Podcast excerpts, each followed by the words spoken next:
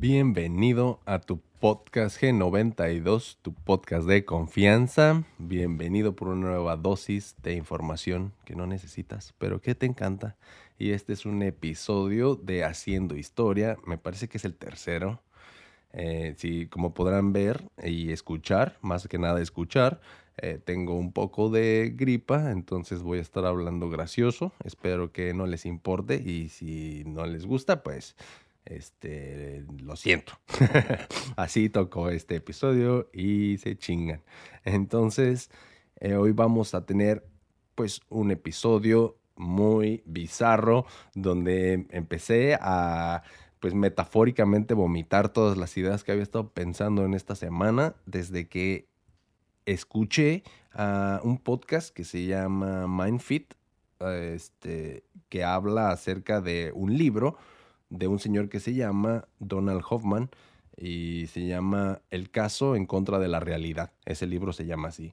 Y lo que básicamente lo que él postula es que nosotros no podemos ver la realidad última del universo porque la evolución, a la evolución no le importa la, la verdad, a la evolución le importa que estés preparado para sobrevivir, para que comas, para que te reproduzcas y para que sigas y que tengas hijos y que así se perpetúe la especie. O sea, adaptabilidad por encima de la verdad.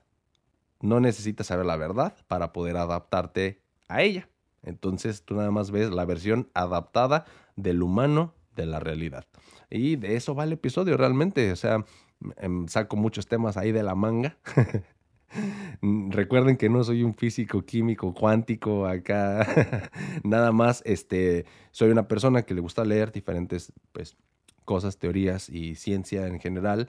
Eh, y aficionado se le puede decir. Y pues me gusta compartirlo con gente que eh, también son aficionados de estos temas, que les gusta escuchar de teorías locas, de cosas así. Entonces, este episodio, pues mucho más light que los que luego les, les saco unos así bien bien complejos también, pero este está más tranquilón. Este, este ahí está, si estás haciendo, trabajando, lo que sea, te va a gustar. Eh, si quieres escuchar exactamente lo que quiere decir el señor, pues ve, escucha el audiolibro o algo. Se llama The Case Against Reality y lo escribió Donald Hoffman. Es un libro reciente de ciencia, explica por qué el espacio-tiempo está condenado y pues básicamente es eso, le, doy vueltas de una y de otra manera y lo estoy analizando en mi mente. Pues si estás interesado, te va a gustar este episodio. Si tú tienes teorías al respecto, coméntalas, sígueme en mis redes sociales, por favor, ya saben, en Facebook es VladPDX92, V mayúscula al principio y PDX mayúsculas. En TikTok es el mismo, pero todas minúsculas, VladPDX92. Y está Instagram que es Vladimir-cha con doble A. Ahí, pues, suscríbanse o síganme también en Spotify. Y aparte, también tengo un proyecto que se llama VCBits. Uh, como pueden ver, aquí está, si no saben cómo se escribe, es VC Beats, VCBits, está en inglés, pues, pero eh, bueno, este, síganme ahí, escúchenme en Spotify, en YouTube Music, en Amazon Music. Este, por cierto, estoy muy emocionado que en Amazon Music ya también está el podcast. Previamente no estaba. Estaba mi música de BC Beats, es así, pero el podcast no estaba y ahora ya está. Entonces, pues si usas Amazon, por ahí puedes escuchar el podcast también. Em, pues nada, eh, nos vemos ahorita después del intro. Chao.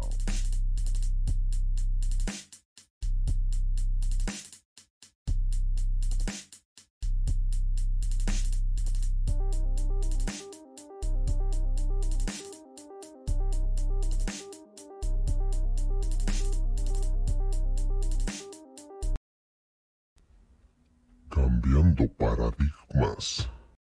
Para el episodio de hoy vamos a empezar eh, explicando y dando un poquito de contexto para pues si alguno de ustedes nunca había escuchado de esta palabra extraña que les voy a comentar ahorita, pues es lo del paradigma. ¿Qué es un paradigma? Y pues un paradigma, según eh, este, Wikipedia realmente, y también eh, varias fuentes que chequé, tienen más o menos la misma definición, por lo que pues les voy a dar esta, ¿no? Dice que un paradigma es un modelo o patrón en cualquier disciplina científica u otro contexto epistemológico. Nuestras vidas, la sociedad, el mundo está regido por estas eh, reglas que crean el paradigma y estos van cumpliendo su función hasta que se ve roto, hasta que es incapaz de dar solución o respuesta a determinadas preguntas y entonces se provoca un cambio de paradigma. Entonces, básicamente, el paradigma son todas estas creencias que construyen lo que nosotros percibimos como la realidad, ¿no? Son los ladrillos de los que están construidos lo que nosotros creemos que es la realidad. Entonces, hay paradigmas médicos, paradigmas sociales, paradigmas em, así, de, depende cada disciplina, hay paradigmas, pues son la serie de reglas que rigen ese específico este, de lo que estemos hablando, ¿no?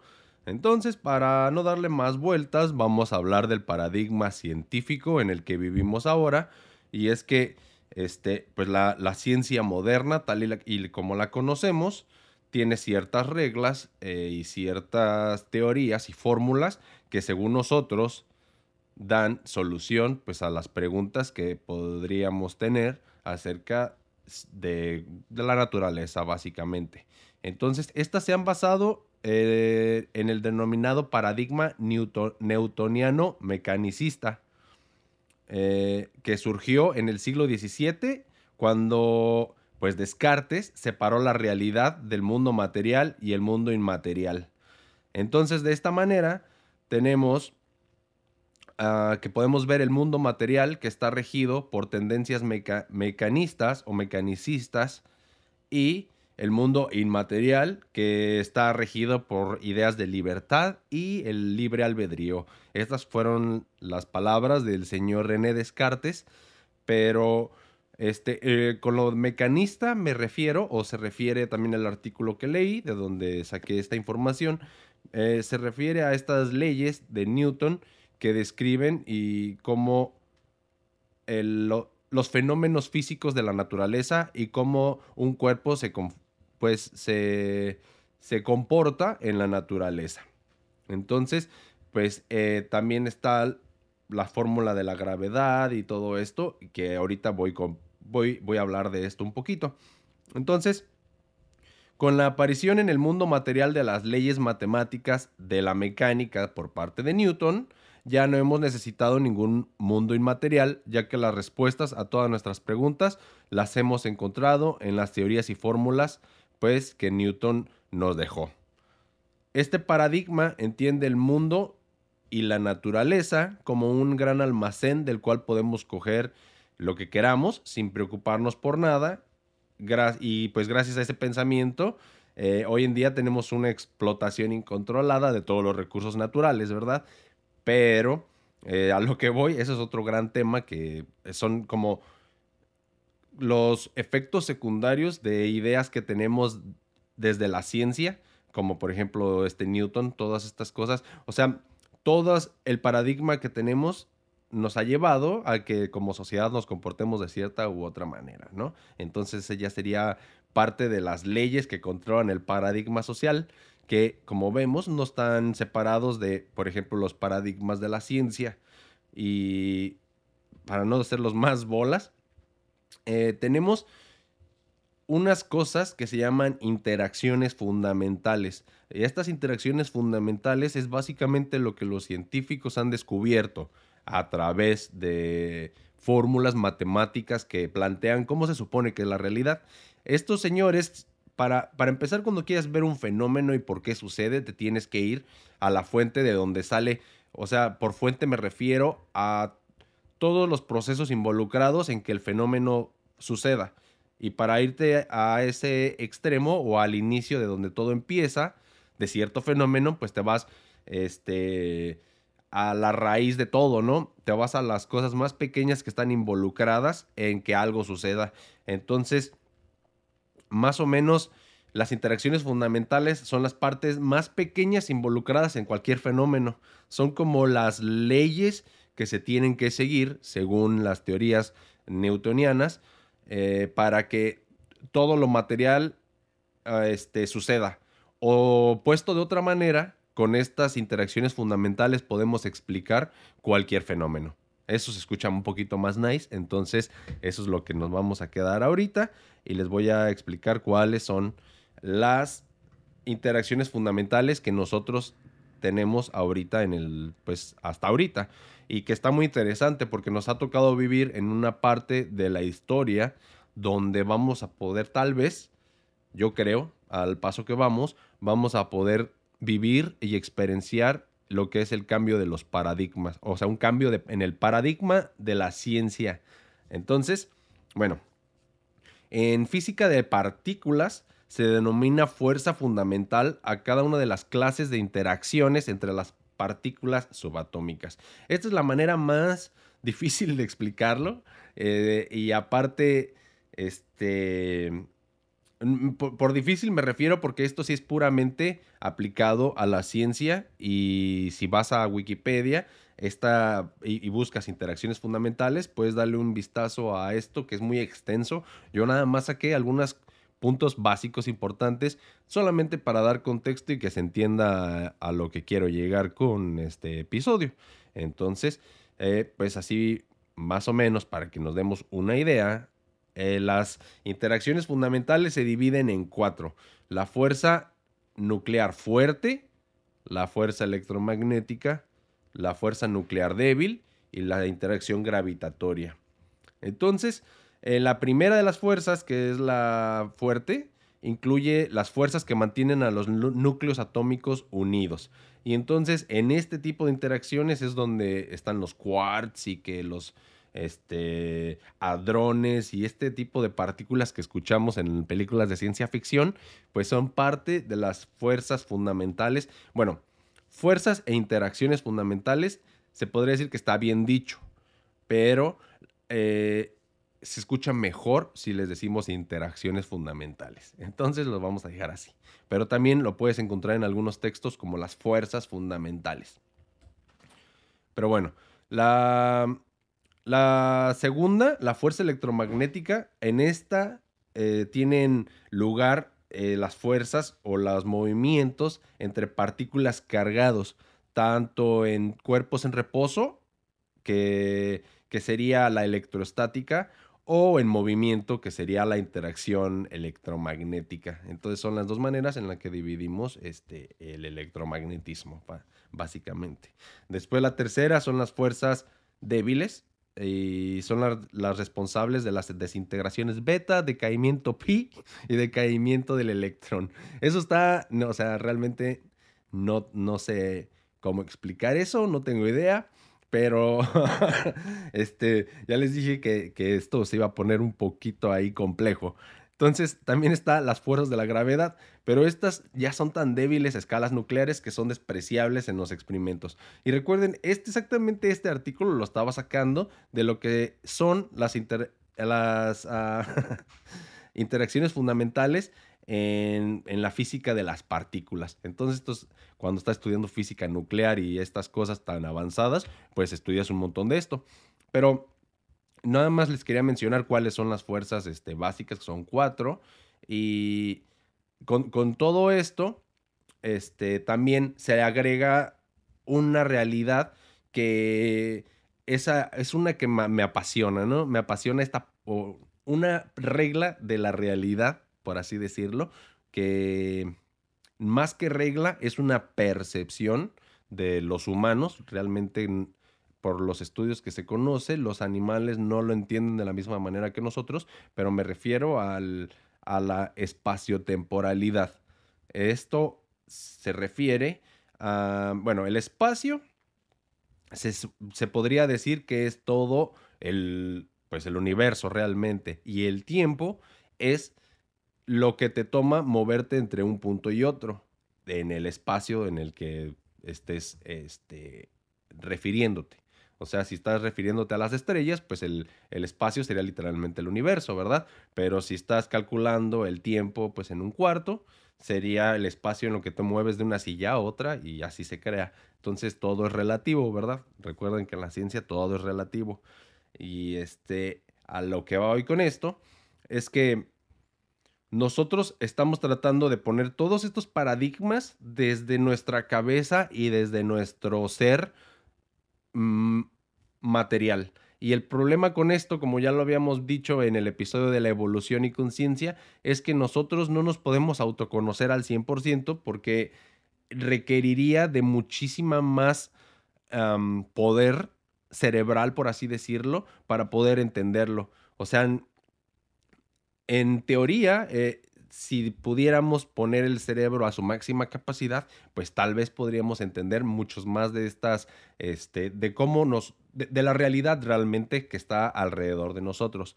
Pero realmente no tenemos la capacidad calórica para poder activar el cerebro al máximo y podernos dar cuenta. Entonces vamos a entrelazar algunas teorías. Ya expliqué lo que son los paradigmas, que es la parte más complicada del episodio, y ya nos vamos a relajar un poquito porque vamos a recordar teorías más sencillas como la de Darwin. como podrán darse cuenta, estoy este, enfermo, pero espero no escuche muy, muy culero y pues disfruten, sigan disfrutando el episodio, aunque tenga mi voz gangosa. Y eh, bueno, la teoría de Darwin, así en resumidas cuentas, dice que este, la su idea principal es que los animales de una especie compiten entre sí por comida, refugio y por la capacidad de reproducirse. Solo los más aptos, es decir, aquellos que se adaptan mejor a su entorno, lograrán reproducirse, por lo que sus rasgos se transmitirán a la próxima generación y se volverán más comunes. Esto es la adaptación del más o la, perdón, la supervivencia del más apto. Se podría decir que este es el paradigma de la evolución actual. Ha habido otros paradigmas, como el de Adán y Eva, eh, que eso es un poco más religioso, pero en su momento era como la gente percibía la realidad. Entonces, es a lo que voy. Este, nosotros probablemente nunca vamos a saber lo que es la realidad de las cosas. No tenemos, como ya les dije, la capacidad calórica para poder ver, ver eso pero eh, los paradigmas sí van cambiando y probablemente nos vamos a acercar un poquito más a lo que se podría decir que es la realidad conforme pasa el tiempo y conforme tenemos computadoras que nos ayudan a suplir esa este, falta de potencia cerebral que tenemos y podemos como que volcar nuestro conocimiento en máquinas que a lo mejor sí nos dejen avanzar y descubrir un poco más del paradigma, aunque a lo mejor cuando ya empezamos, empecemos a ver la realidad, nos vamos a asustar y no sé, a lo mejor está bien que no seamos aptos para esto. Y entonces aquí empieza realmente este, lo que andaba eh, divagando o pensando este, esta semana. Estaba un día en el trabajo escuchando un podcast de, que se llama mm, The Fit Mind Club o algo así. Les voy a poner aquí este, si se puede, el, link a ese episodio que escuché. Eh, está en inglés, entonces si te, si te gusta escuchar podcast en inglés, te lo, los voy a poner por ahí para que vayan a ver. Y este se llama The Mind Feed Club o algo así. Bueno, el chiste es que este, este señor, el, el host, invita a un muy famoso físico que se llama Donald Hoffman. Y este señor también tiene algunos libros y en uno de sus libros se llama, se llama El caso en contra de la realidad. En inglés se llama The Case Against Reality y pues es de Donald Hoffman. Entonces, eh, básicamente explican de una manera en el podcast y en el libro, porque después de eso se iba el capítulo de, de su libro y de las creencias que tiene este señor. Ah, porque este, bueno, para no se nos bola, el Señor explica por qué Él cree o plantea la posibilidad de que nosotros, bueno, no la posibilidad, me gusta decir que es una respuesta a preguntas que tenemos, pero si lo que Él dice es cierto, cambian las cosas. Y no es la única persona que lo dice, pero bueno, sin más, sin irme por las ramas más, ya voy a, a decirles, dice este señor que nosotros no estamos aptos por debido a la evolución, nosotros no somos aptos para ver la realidad. No es porque no lo merezcamos o porque Dios dijo que no. Es porque, de acuerdo a la teoría de Darwin, si ese paradigma es real, nosotros evolucionamos para ser aptos a nuestro entorno y poder comer y reproducirnos. Esas son las funciones básicas de los seres vivos.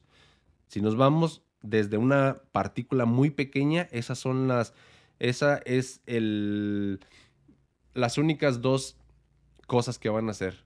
Tratar de sobrevivir, alimentarse y reproducirse. Bueno, esas tres cosas van a hacer, ¿no? Son como sus, su instinto, son los instintos que poseen las más pequeñas formas de vida y mientras crecemos no, es, no hacemos la diferencia, o sea, no es, la, no es que seamos distintos. Eh, cualquier animal, cualquier ser vivo, eso es lo que va a querer. Entonces, las, los seres vivos que han existido, que no se pueden adaptar a los cambios, pues son desechados, aunque suene feo, pero eh, su, su, modelo, su diseño no es muy efectivo, entonces la naturaleza los elimina y si sí pudiste sobrevivir, conforme los años pasan, vas mutando para poder ser más apto siempre, más apto y apto y apto. Esa es la, la regla de la evolución de este paradigma darwiniano, es adaptarse siempre, la adaptación continua. Entonces, a lo que voy es que la realidad no necesariamente tiene que ser lo que tus ojos y todos tus cinco sentidos ven. Lo que tus cinco sentidos ven es una ventana, es un filtro que te deja ver solamente la información necesaria para que tú puedas cumplir ese, ese este, paradigma de la evolución que les estoy diciendo. Lo, lo único que necesitas es ser apto para poder reproducirte y sobrevivir, ¿no? Entonces, no necesitas tener la verdad o saber la verdad o poder ver la verdad, porque ni siquiera podrías concentrarte tal vez en lo que necesitas tú como individuo para sobrevivir. O sea, sería a lo mejor tanto información que te, pues, te pierdes y hay muchas cosas que no necesitas, literalmente no necesitas. Por algo no vemos el espectro de luz infrarrojo o el espectro de luz ultravioleta. O sea, son vibraciones y frecuencias que están ahí y, o sea, sabemos que están ahí porque otras especies de animales, por ejemplo, eh, algunos insectos, la matis religiosa, según ve un color extra que nosotros no conocemos. Las abejas, por ejemplo, ven el, ultravioleta y es así como pueden eh, llegar a una flor y polinizarla o, sacar el polen de ahí. Entonces imagínense si nosotros pudiéramos ver ultravioleta, a lo mejor podríamos ver literalmente como líneas, o sea, yo no, sé cómo se pueda ver. Nunca lo he visto, pero podemos ver o podríamos ver como líneas o como vapor de color azul o lo que sea saliendo de las flores y, no que no lo veamos no significa que no esté pasando. Entonces, a lo mejor pues sal a tu jardín y ve las flores y date cuenta que aunque no estés viendo, hay cosas ahí que las flores están haciendo, como despidiendo aromas o despidiendo colores o lo que sea, que aunque tú no los veas, las abejas en este caso sí los ven y van. Entonces a lo que voy es que, que tú no veas esos colores que están despidiendo las flores, no las hace que no existan. Sí existen, pero no las ves. Entonces, a uno, para el hombre, al ser humano, no le sirve de nada ver estos colores saliendo de las flores, porque nosotros no polinizamos, ¿verdad? Y como no necesitamos ver esos colores, nuestro ojo no lo ve, porque sería nada más destinar recursos calóricos a algo que no te sirve de nada, por, por lo que no lo ves. O sea, y si lo vieras, o poniéndolo diferente, si nosotros aumentamos la capacidad cerebral y empezamos a ver esos colores, pues solamente sería por mero regocijo, ¿verdad? Por mero, o sea, por, por ser más poderosos o por, por ser este, querer ser más de lo que ya somos, o sea, no, o sea, por, por ser un superhombre a lo mejor, si, si algún día desarrollamos este, poderes de algún tipo, o sea, alguna píldora que te haga mentalmente más potente, por el simple hecho de que el humano siempre quiere más y más y más, por codicia, pues a lo mejor los vamos a poder llegar a ver, pero pues de todos modos no nos sirve de mucho. en, específicamente en el ejemplo de las flores, pero podemos pensarlo de distintas maneras.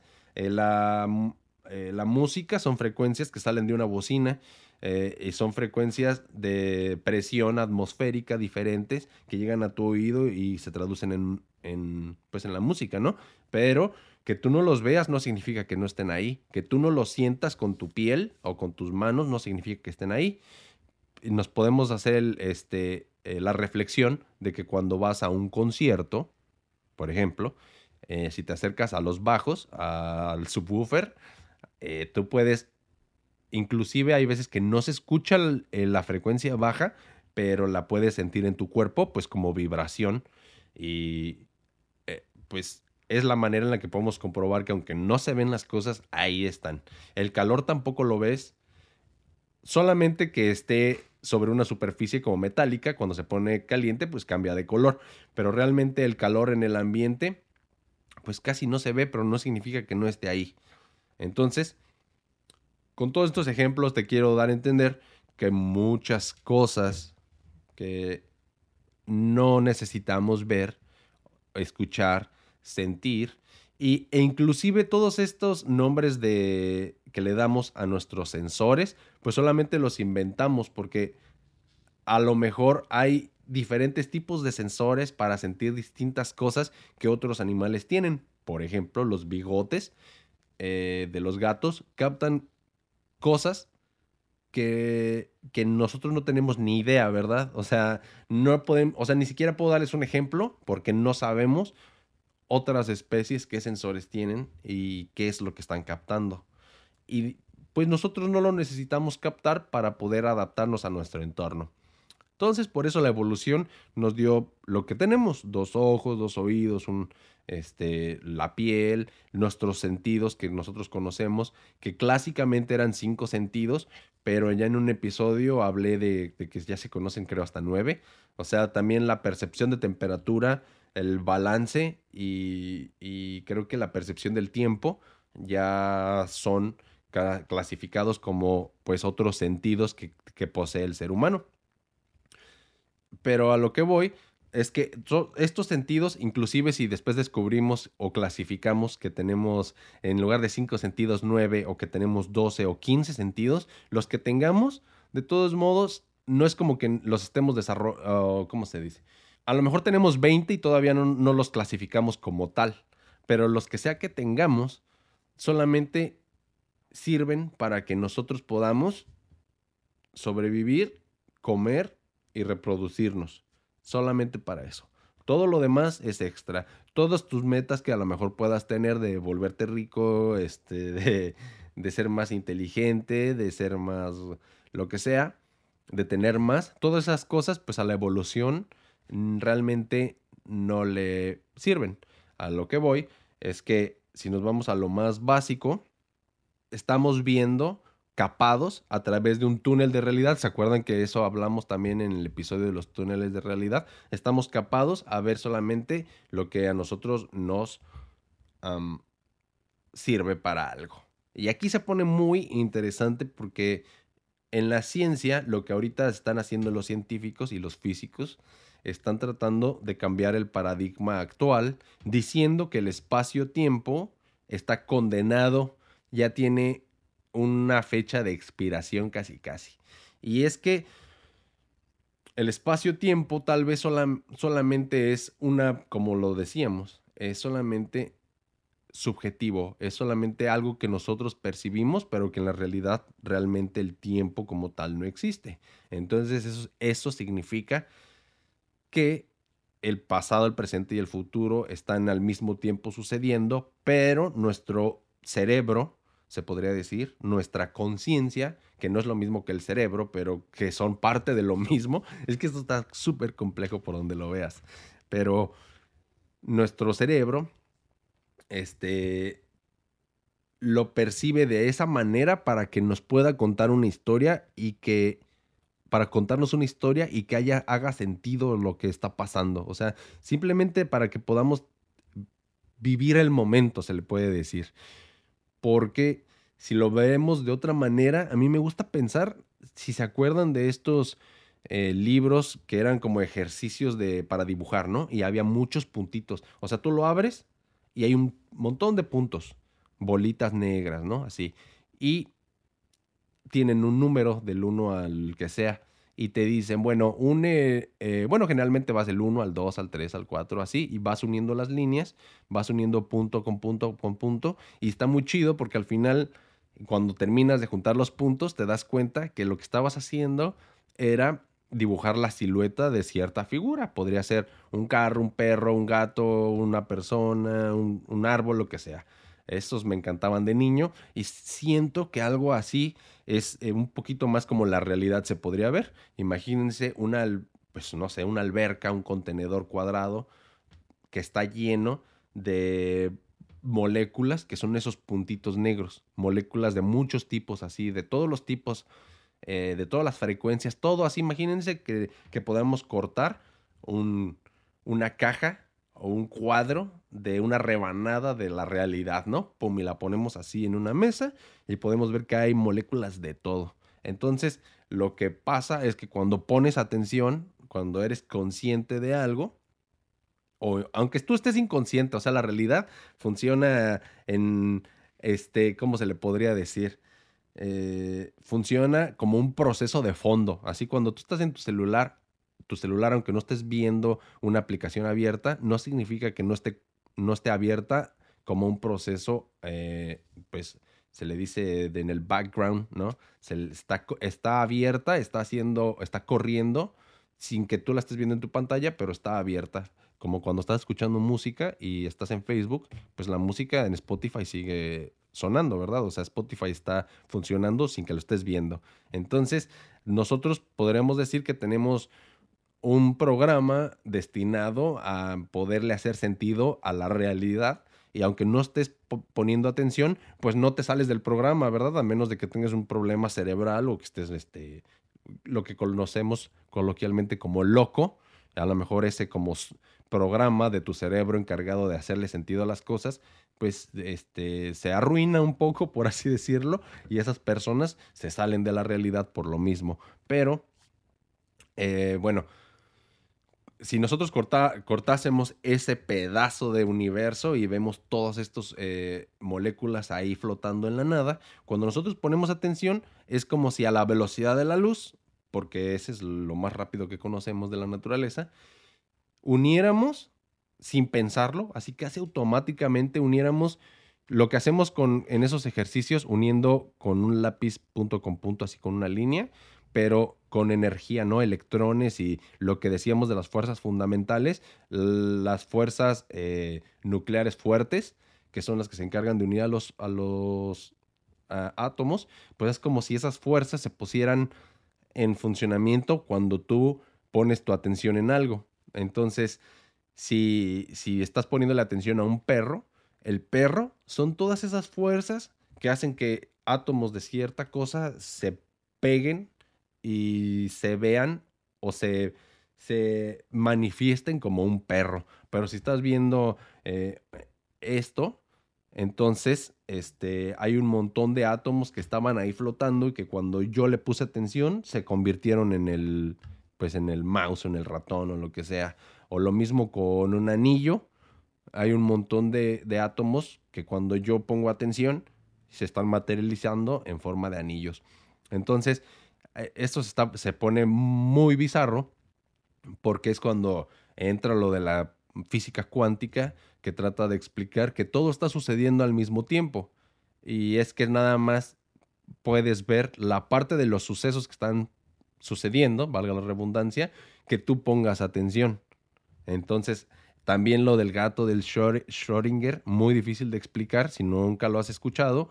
Ve a Google y podrás ver un video donde una, donde alguien te podrá explicar mejor, pero yo sé que este, al menos las, las personas que ven el podcast, la mayoría ya ha escuchado de estos, de estos temas y ya tendrá una idea de lo que estoy hablando.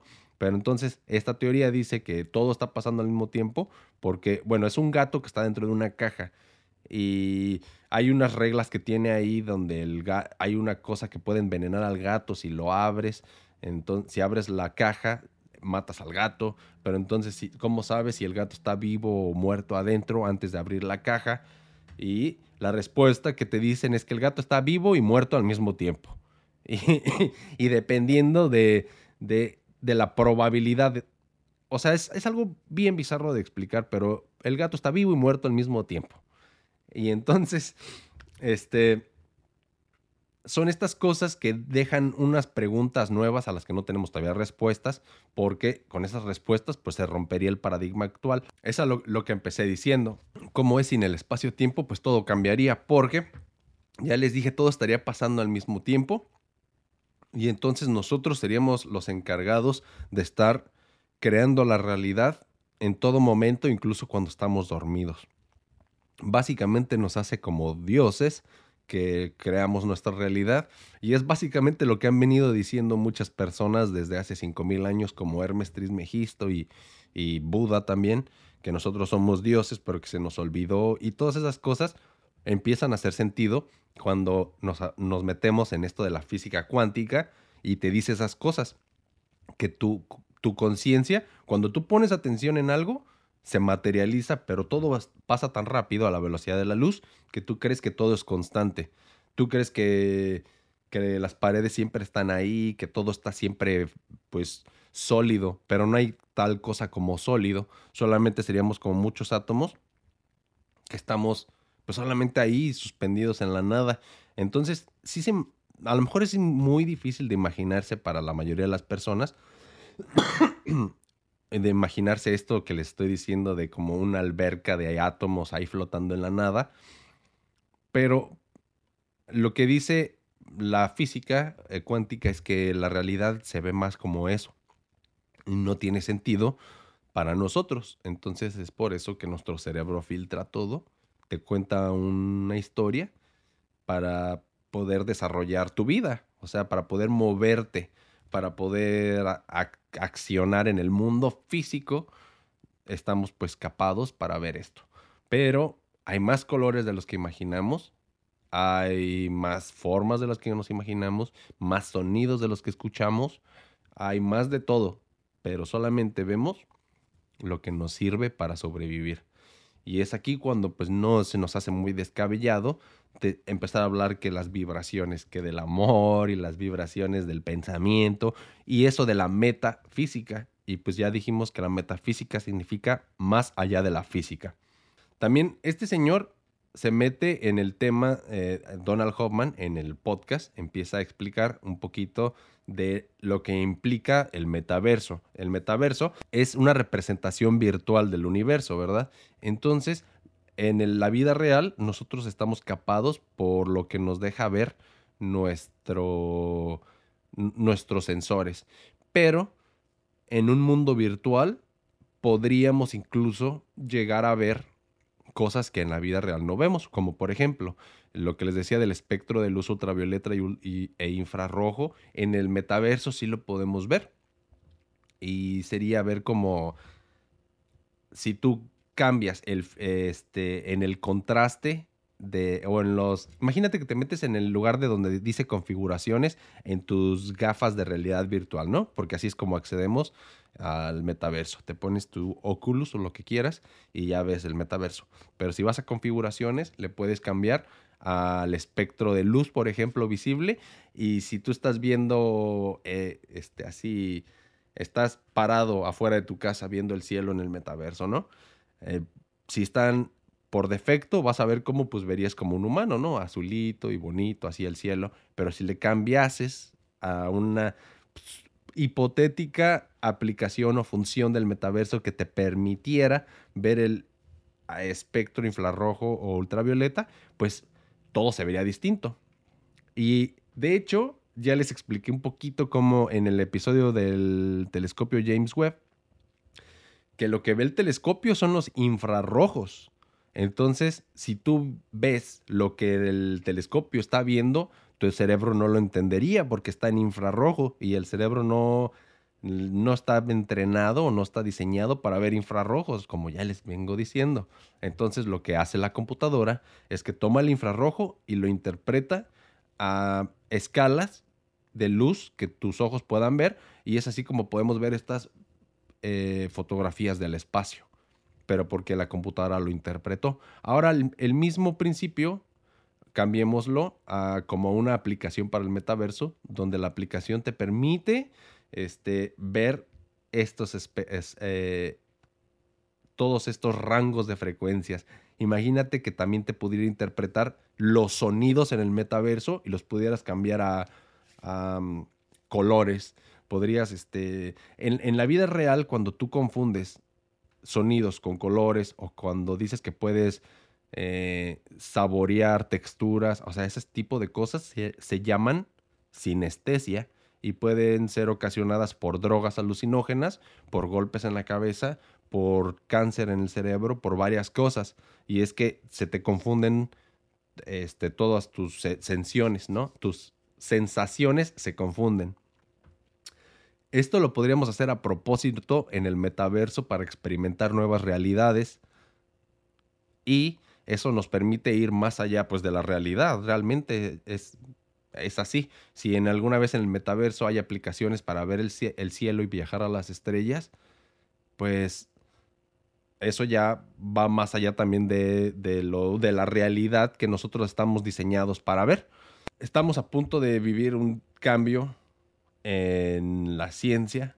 Yo no les voy a poder explicar exactamente con palabras de este científico lo que él dijo, pero les recomiendo que vayan, vean el episodio de, de este señor o tiene, tiene varios podcasts realmente desde el 2020 o 21 he visto que ha estado en varios podcasts.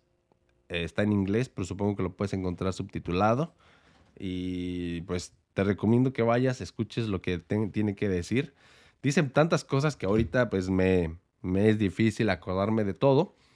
Pero les quería, realmente el episodio les quería contar acerca de esto que había estado escuchando y me dejó pensando en un montón de cosas. Es casi, casi como una diarrea mental lo que le estoy diciendo ahorita. No tiene mucho cuerpo, no tiene mucho orden. Nada más estoy, este, pues, hablándoles de lo que he tenido esta semana en la mente.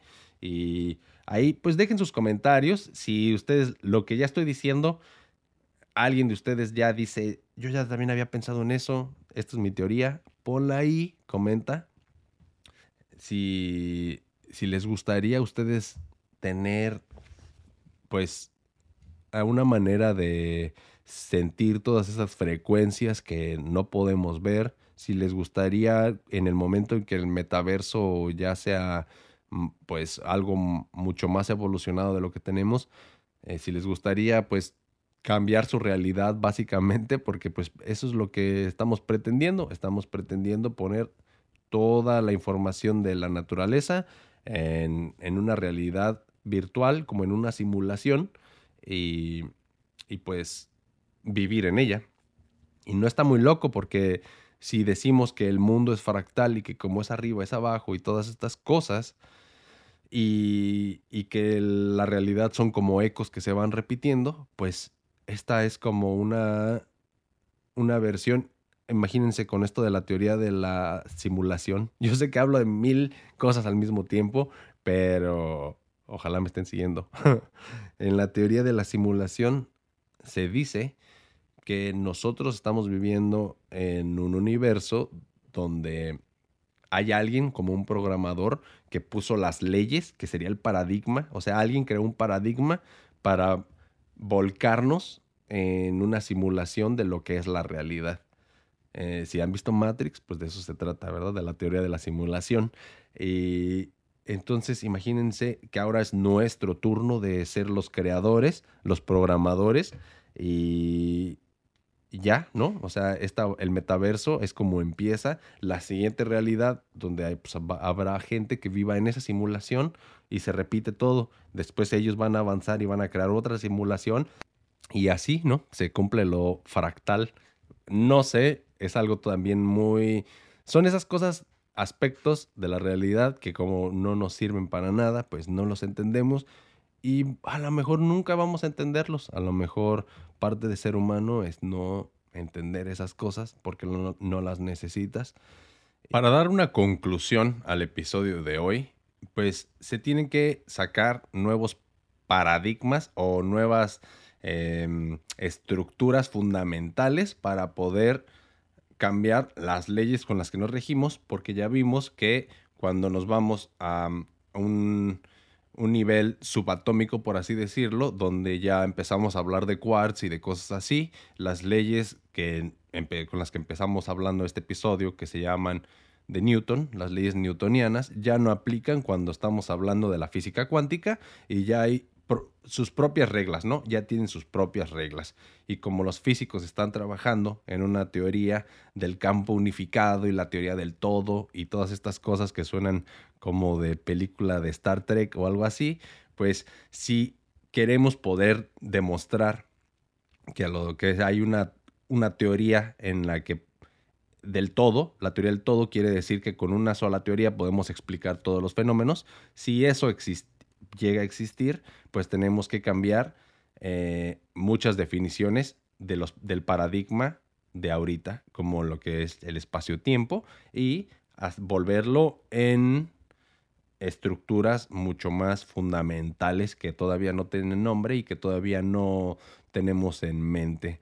Entonces, esto en tu día a día no te sirve para nada realmente, solamente son puras cosas que por el simple hecho de que nos gusta la ciencia y de que nos gusta ahí estar pensando en la inmortalidad del cangrejo, dirían mis abuelitos, este, pues no le veo otras funciones porque la, física newtoniana sirve para construir cualquier cosa sobre la Tierra, entonces esa otra física cuántica o del campo de unificado, lo que sea, pues no sé, a menos que eh, queramos crear portales, vórtices, viajar en el tiempo y esas cosas, pues no tienen otro, otra función, solamente es puramente académica y de investigación. Entonces, pues nada, esto es nada más eh, como un comentario extra y si quieren, eh, bueno, era más bien algo personal. Quería darle un cierre al episodio porque sentí que nada más estaba,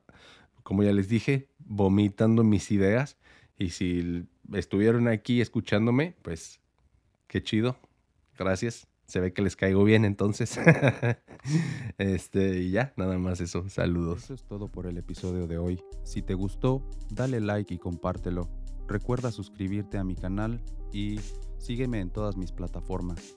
Sígueme en Facebook como Vladimir Chávez. Entra en esa página y después ve a la sección de videos y entra al playlist G92 para disfrutar tu video podcast por Facebook. Búscame en cualquiera de las plataformas que utilices para escuchar podcast como Gen92.